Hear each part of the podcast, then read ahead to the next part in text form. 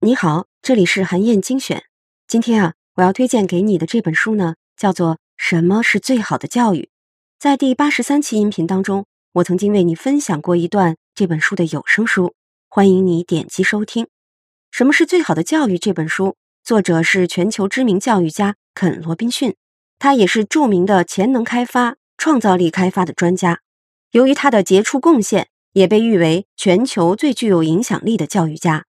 他在 TED 网站的演讲更是常年排在榜首的位置。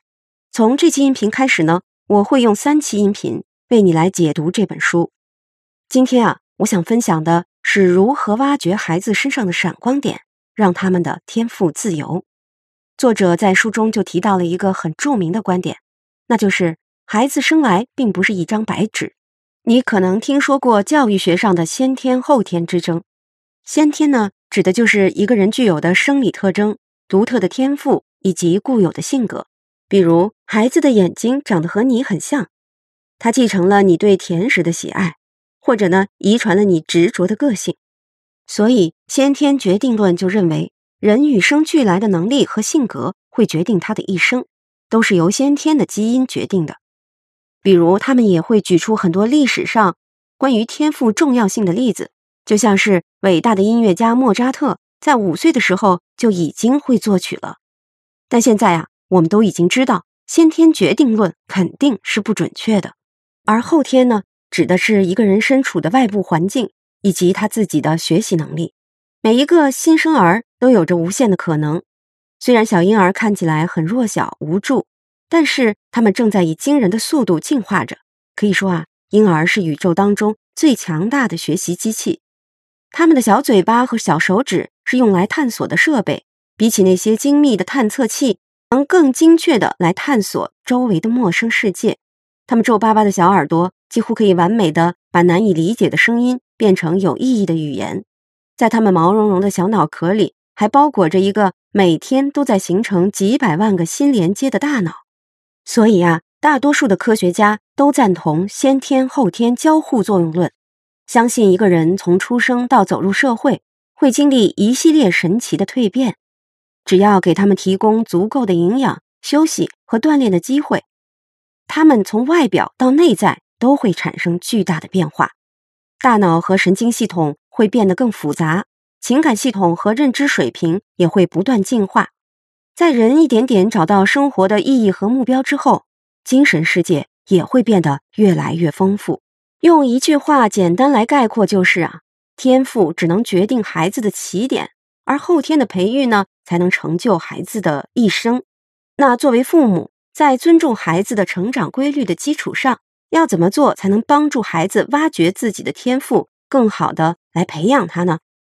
在《什么是最好的教育》这本书里，作者就指出，父母要做的最重要的事儿就是创造条件，帮助孩子挖掘他们的天赋。如果你生活在只有一种语言的地方，你就不会知道自己可以学会多少种语言。如果你从来没有学过拉小提琴、打网球、画油画，你就不会感受到自己在音乐、体育、绘画方面潜在的天赋或者是兴趣。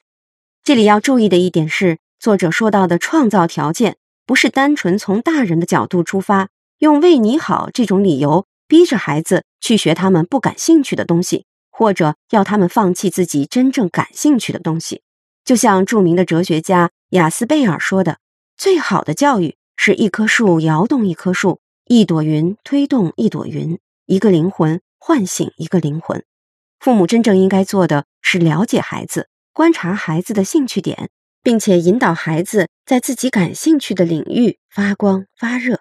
爱因斯坦也曾经说过：“每个人都是天才，但如果你用爬树能力。”来断定一条鱼有多少才干，那么这条鱼的整个人生都会是愚蠢不堪的。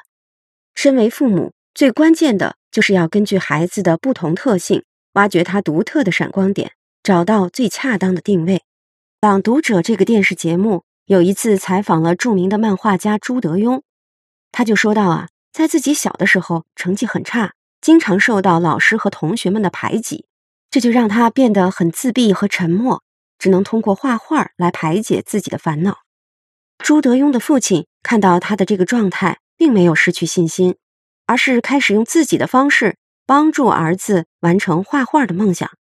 尽管朱德庸家里的条件并不好，但是父亲还是会买来画纸，亲手用线装订成画本，从来不会让朱德庸没有画本可用。直到他长大以后，了解到了一些心理学知识，并且跟心理咨询师有过交谈之后，他才知道。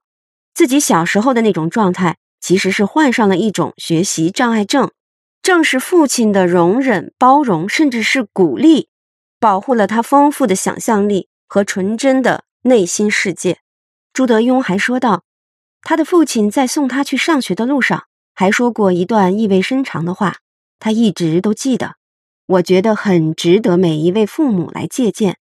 他的父亲就说啊，动物园里有狮子，有老虎。有大象，有猴子。如果你是狮子，你就做一只狮子；如果你是大象，你就做一只大象。不要轻易改变本来的样子。每个人都有各自的天分。为人父母，千万不要因为羡慕别人家的孩子，就强行培养自己孩子的所谓特长。这样做往往会适得其反。《什么是最好的教育》这本书不是一本择校指南。也不是一本告诉你如何成为好父母的手册，但它一定能帮助你更好的找到孩子独有的天赋，为孩子的成长提供最适合他的最好的教育。好，这就是今天我给你的推荐。在下一期音频当中呢，我会继续的为你推荐《什么是最好的教育》这本书。欢迎你在评论区留言，分享你的精彩观点，更希望你能把咱们的专栏转发给自己的朋友。本周五。我会从评论当中选出最精彩的，送出一本《什么是最好的教育》电子书，结果会公布在评论区当中。韩燕精选，明天见。